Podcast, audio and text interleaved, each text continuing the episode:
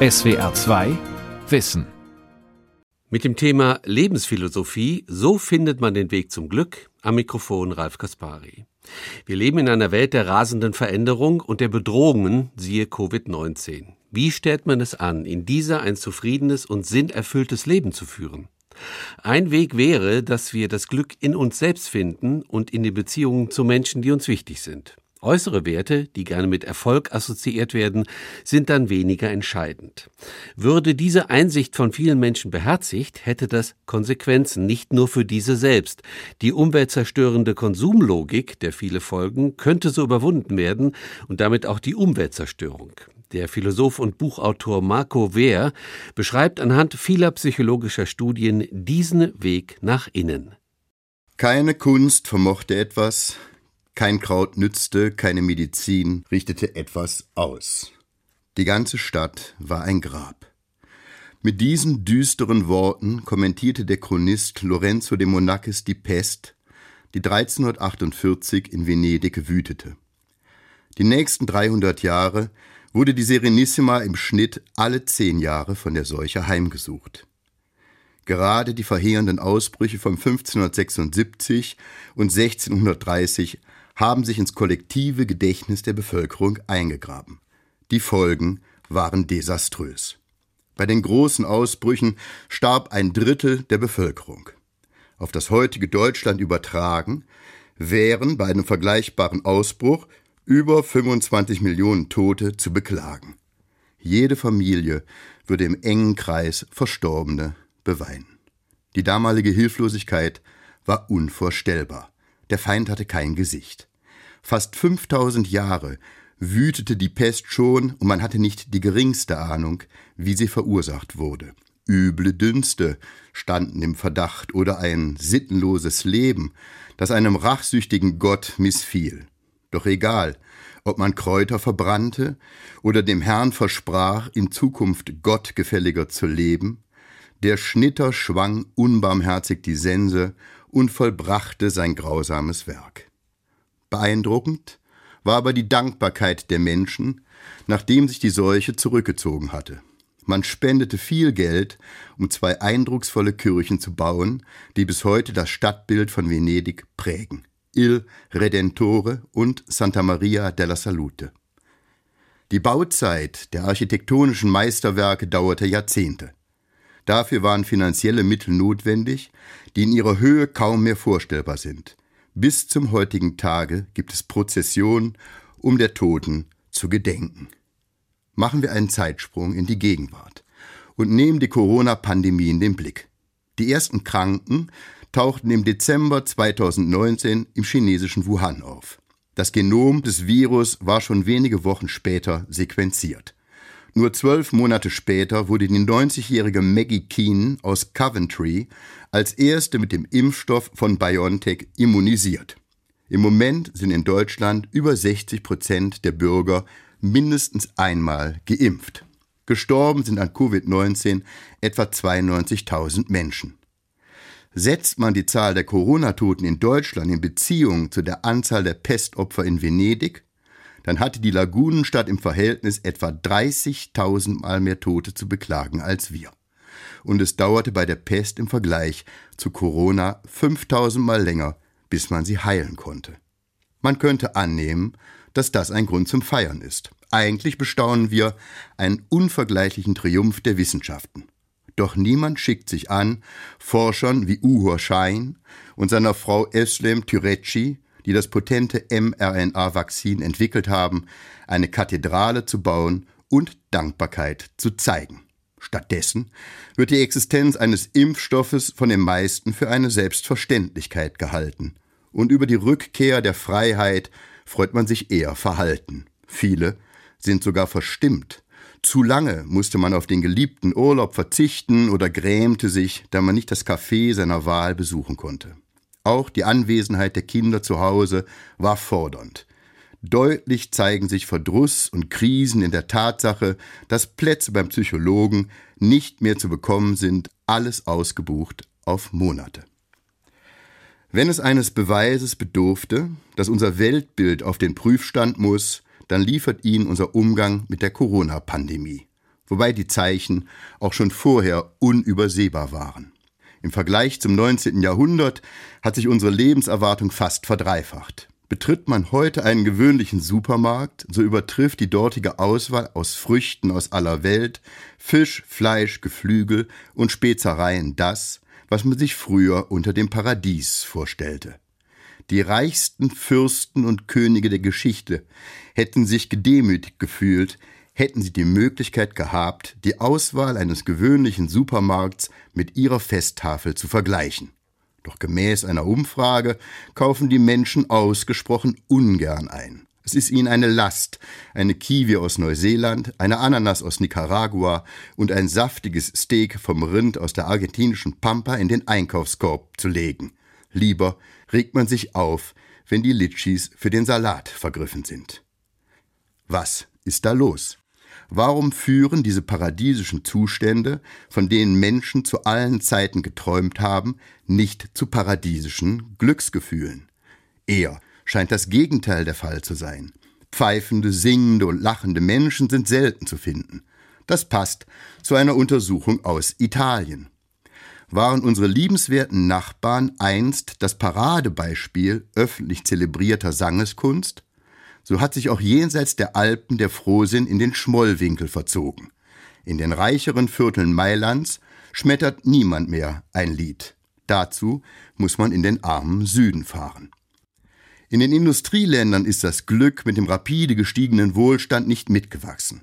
Stattdessen werden seelische Qualen zur Volkskrankheit. Gemäß einer großen Untersuchung der Barmer Ersatzkasse wird ein Viertel der 18- bis 25-Jährigen in Deutschland von Depressionen, Angstzuständen und Panikattacken gequält. Irgendwas läuft falsch. Warum wollen sich Glück und Zufriedenheit nicht einstellen, obwohl die äußeren Bedingungen so gut sind wie noch nie in der gesamten Menschheitsgeschichte? Um diesem eigenartigen Phänomen nachzuspüren, beginnen wir mit dem Begriff des Glückes selbst. Wenn man im Deutschen über Glück spricht, dann muss man zuerst eine Unterscheidung treffen. Glück hat bei uns zwei verschiedene Bedeutungen. Zum einen bezeichnet es den glücklichen Zufall. In der anderen Lesart ist ein Lebensgefühl gemeint. Beginnen wir mit dem glücklichen Zufall. Dessen Gegenspieler ist das gefürchtete Pech. Glück und Pech sind in diesem Zusammenhang etwas anderes als Verdienst und Schuld. Glück hat man, wenn man im Lotto gewinnt. Pech, wenn einem der sprichwörtliche Blumentopf vom Balkon auf den Kopf fällt. Natürlich kann Pech für eine Weile zu Missmut führen. Dauerhaft gefährlich für die eigene Zufriedenheit werden Glück und Pech aber erst, wenn man sie konsequent als Erklärungsprinzip heranzieht, um die eigene Lebenssituation zu legitimieren. Es sei betont, dass sich die folgende Argumentation nicht auf Menschen bezieht, die Schicksalsschläge wie schwere Krankheit oder den Verlust eines geliebten Menschen erleiden mussten. Was passiert, wenn man die eigene Unzufriedenheit immer dem Pech in die Schuhe schiebt? Wenn man beklagt, Pech mit den Eltern zu haben, mit den Lehrern und mit den Partnern. Wenn man lamentiert, nicht talentiert zu sein und mit seinem Aussehen hadert. Man gibt das Heft aus der Hand und macht sich zum Spielball eines unberechenbaren Zufalls. Das hat Konsequenzen. Die verführerische Seite besteht darin, dass man die Verantwortung für die eigene Befindlichkeit an eine unbekannte Schicksalsmacht delegiert. Das ist bequem, aber der Preis ist hoch. Statt selbst zu handeln, fühlt man sich behandelt. Das ist ein gedeihlicher Nährboden für depressive Verstimmung. Schließlich behauptet man, hilflos zu sein. Schon Hunde reagieren auf solche Situationen mit Schwermut. Man verglich in einem Experiment zwei Gruppen von Tieren, die in verschiedenen Käfigen untergebracht waren. Über deren Boden konnte man ihnen einen leichten Stromschlag zuführen. In dem einen Käfig gab es jedoch eine Apparatur, mit der die Hunde den Strom ausschalten konnten, was sie schnell lernten. In dem anderen Käfig gab es diesen Mechanismus nicht. Im nächsten Versuchsdurchgang wurden beide Käfige oben geöffnet. Außerdem wurden die Seitenwände so weit erniedrigt, dass die Hunde mühelos herausspringen konnten. Den Abschaltmechanismus gab es allerdings nicht mehr. Die Hunde, die gelernt hatten, mit ihren eigenen Handlungen etwas zu bewirken, sprangen aus dem Käfig.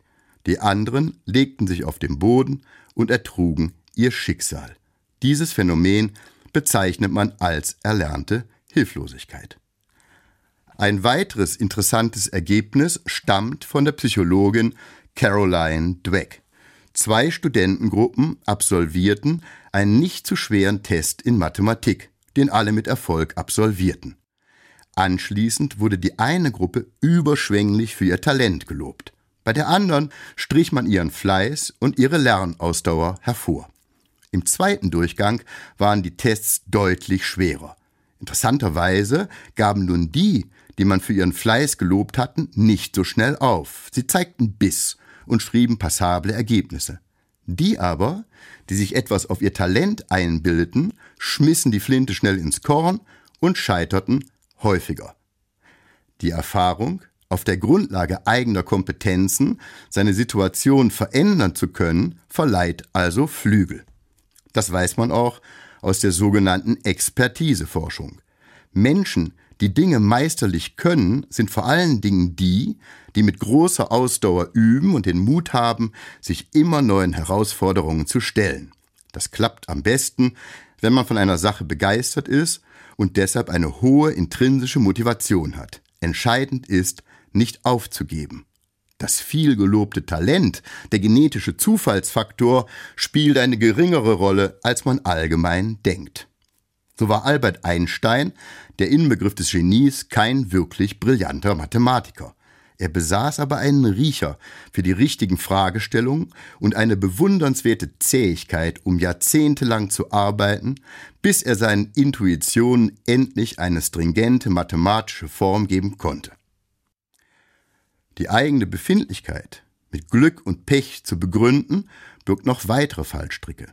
Wir neigen nämlich dazu, unsere Situation mit der anderer zu vergleichen. In der antiken Philosophie der Lebenskunst war das eine Todsünde. Der Hang zum Vergleich fördert schließlich die Entwicklung von Charaktereigenschaften, die mit Notwendigkeit zu Gram und Verdrießlichkeit führen. Die Rede ist von Neid und Missgunst. Man schaut sich neugierig um. Und gerade in der global vernetzten Welt findet sich immer einer, der besser aussieht oder wohlhabender ist, einen attraktiveren Partner hat oder etwas besser kann als man selbst. Und das wird in der Lesart von Glück und Pech als ungerecht empfunden. Warum die oder der und nicht ich?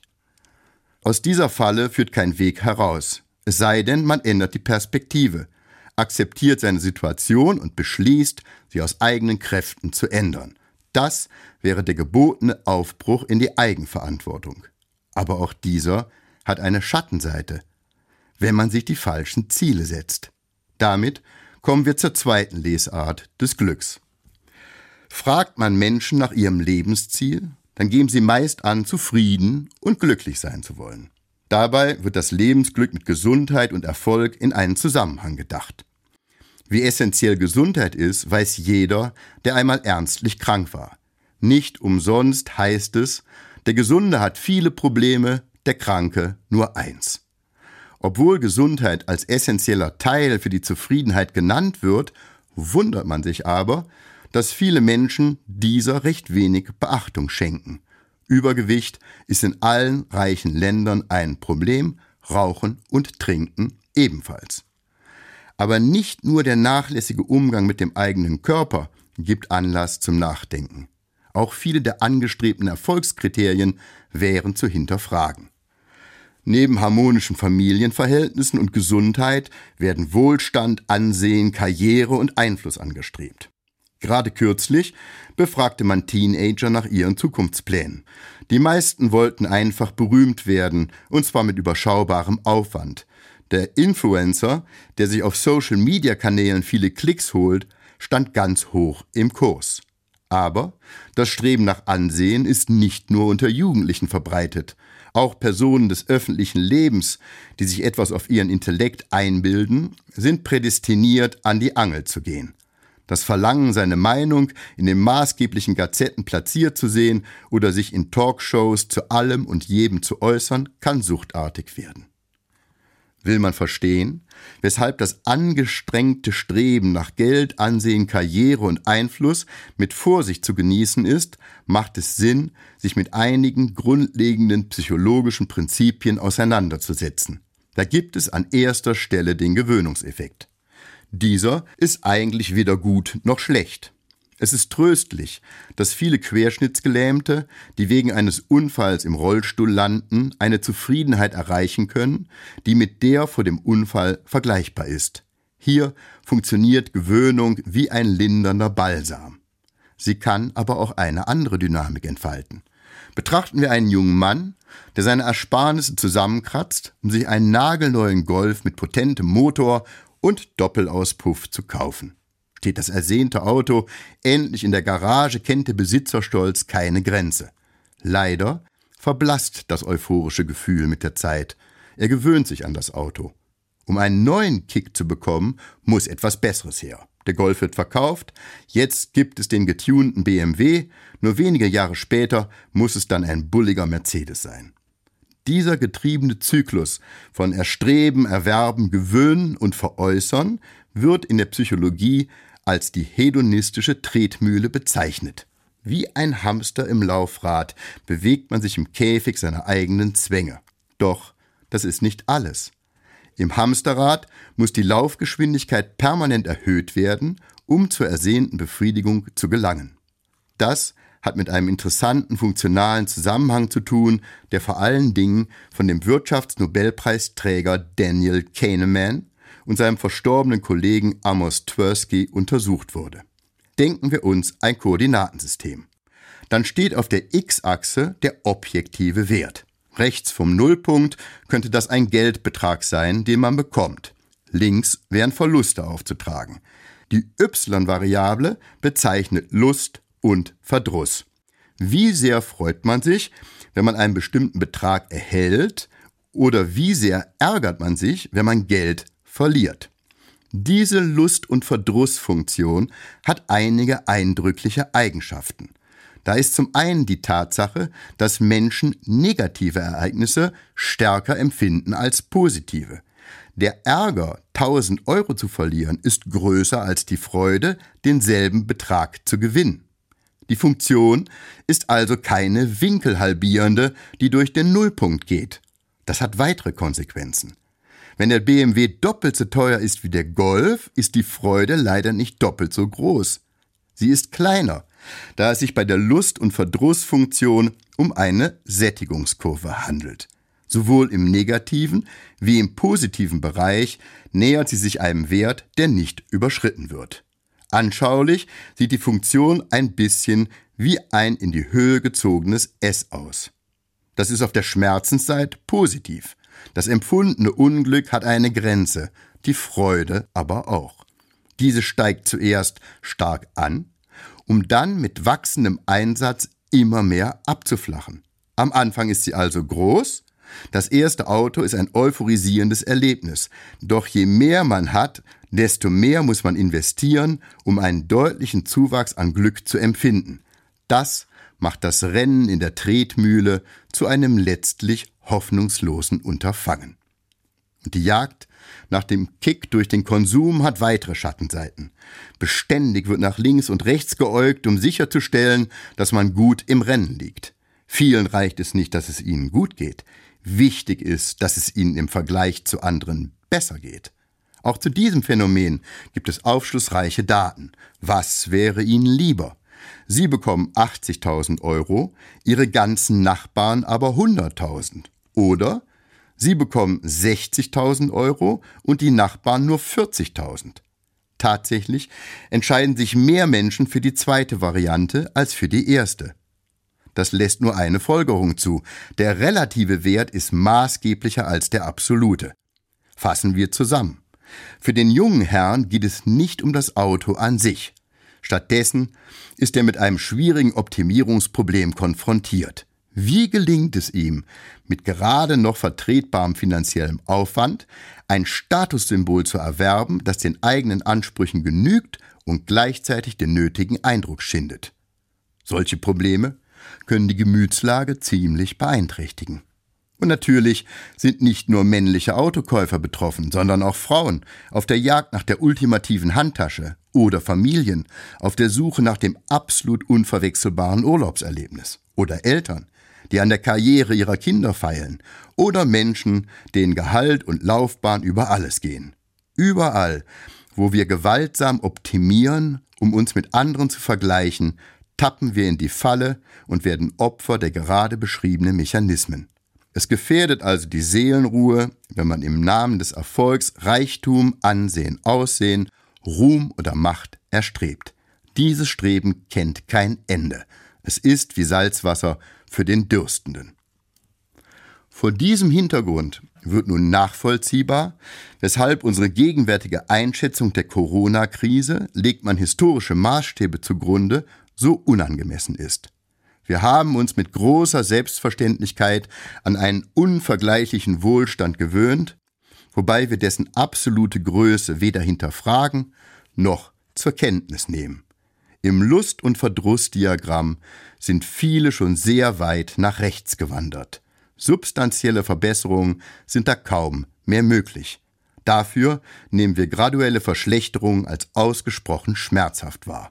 Und zu allem Überfluss machen wir unsere Befindlichkeit auch noch davon abhängig, wie wir uns im Vergleich zu anderen Menschen einordnen. Damit wären wir erneut bei den Glücksgiften Neid und Missgunst.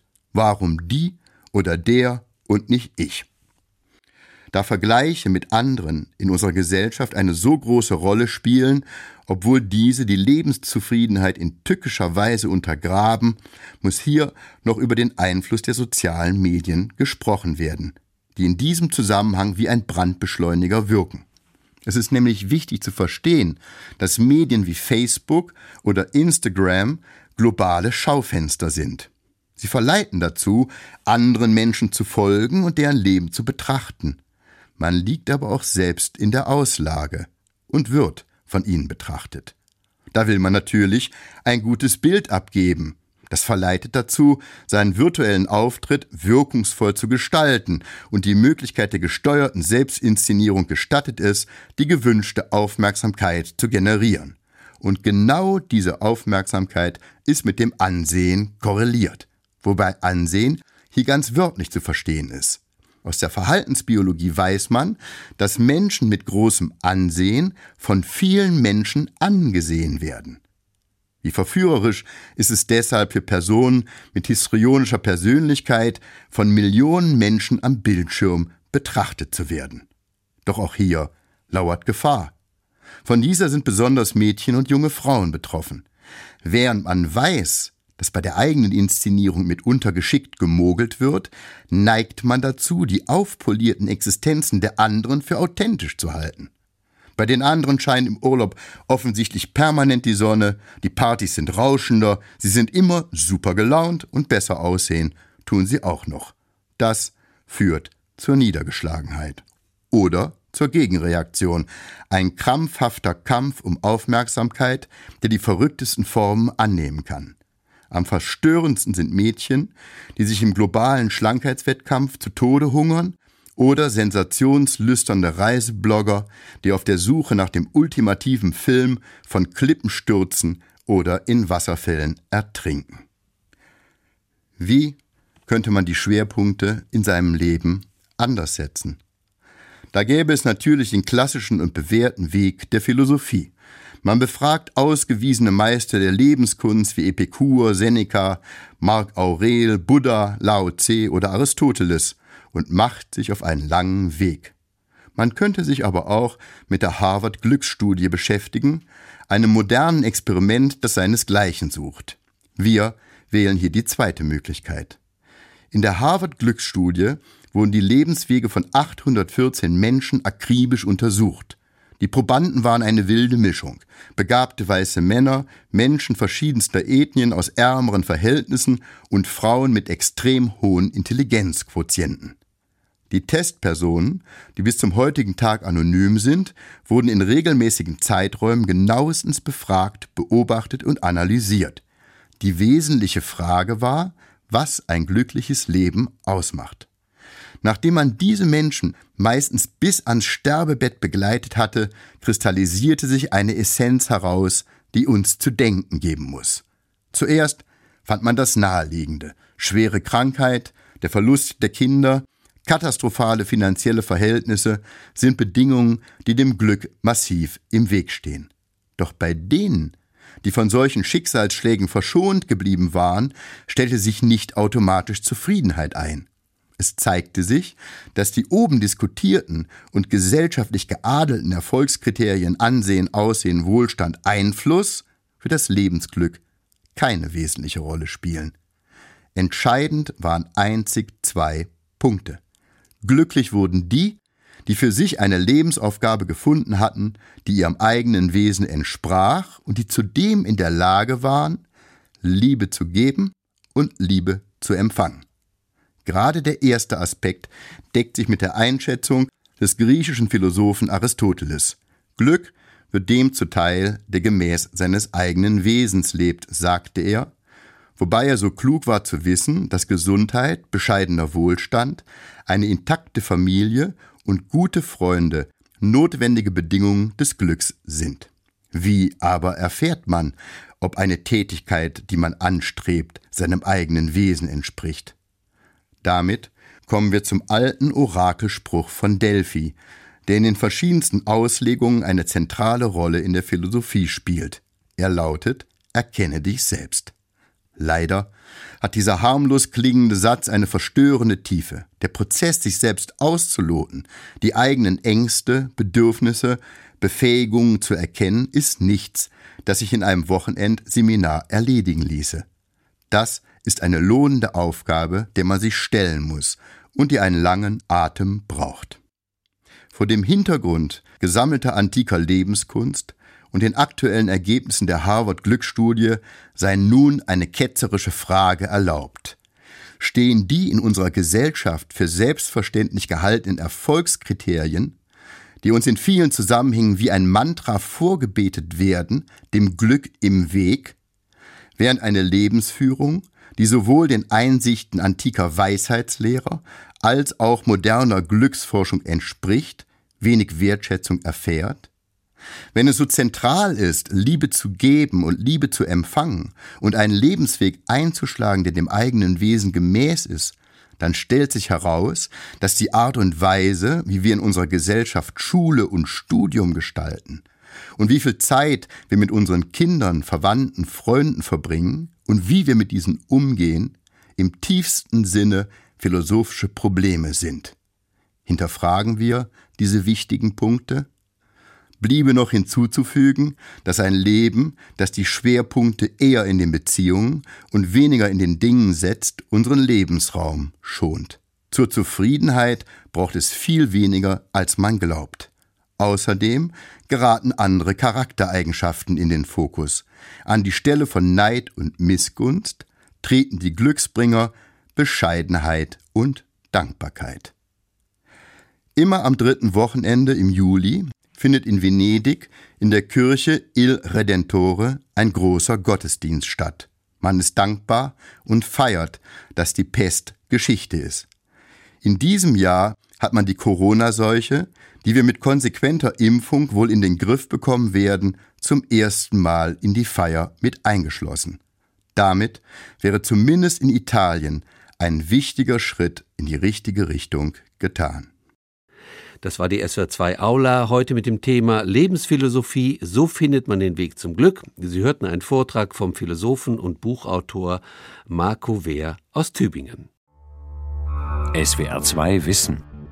Manuskripte und weiterführende Informationen zu unserem Podcast und den einzelnen Folgen gibt es unter swr2wissen.de.